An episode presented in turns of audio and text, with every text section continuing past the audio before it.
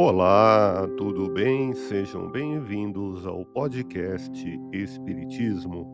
Aqui é o Paulo e aonde quer que você esteja, você está em ótima sintonia. Parábolas que Jesus contou. À beira do lago de Genezaré, Jesus conta a parábola da rede, da qual podemos retirar novos e preciosos ensinamentos sobre a vida espiritual.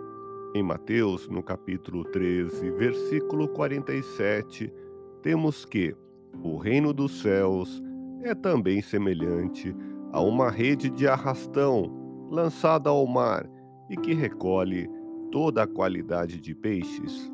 Jesus emprega um elemento material conhecido para, por comparação, auxiliar o ouvinte a perceber um aspecto da vida espiritual que é real mas invisível.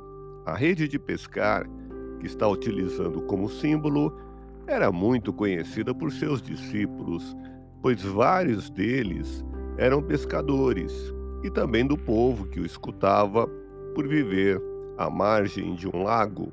A rede de arrastão tem uma faixa de comprimento variável, entre 4 a 50 metros, e largura de 2 a 3 metros e seu lançamento ocorre dessa forma.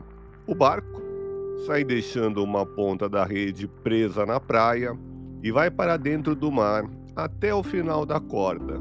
Então, começa a lançar a rede em semicírculo. A rede vai ficando em posição vertical, porque numa das bordas tem cortiça, que flutua, e na outra o chumbo, que a faz afundar. Ao fim do lançamento, o barco volta à praia, trazendo a outra ponta da corda. Evidentemente, ao ser recolhida, a rede vai prendendo em suas malhas toda a qualidade de peixes que por ali estiverem. E prossegue o evangelista Mateus no versículo 48. Estando cheia a rede, os pescadores a puxam para a praia. Aí, os pescadores em grupo começam a puxar as cordas, lenta e seguramente sem solavancos, trazendo a rede nesse arrastão todas as espécies de peixes, bons e maus, grandes e pequenos, em grande quantidade.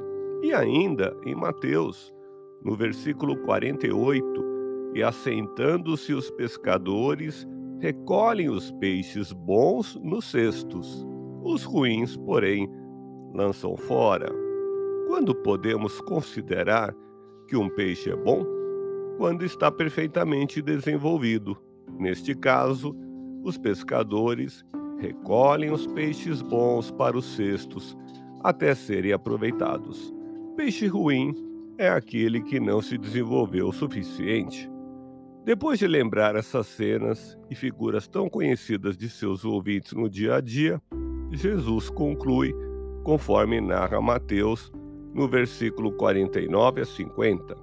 Assim será na consumação dos séculos. Virão os anjos e separarão os maus dentre os justos, e os lançarão na fornalha do fogo. Ali haverá pranto e ranger de dentes. No próximo episódio de Parábolas que Jesus contou, continuaremos examinando a parte final da parábola da rede. Ouça podcast Espiritismo. Agradeço sua audiência, fique na paz do Cristo e até o próximo episódio.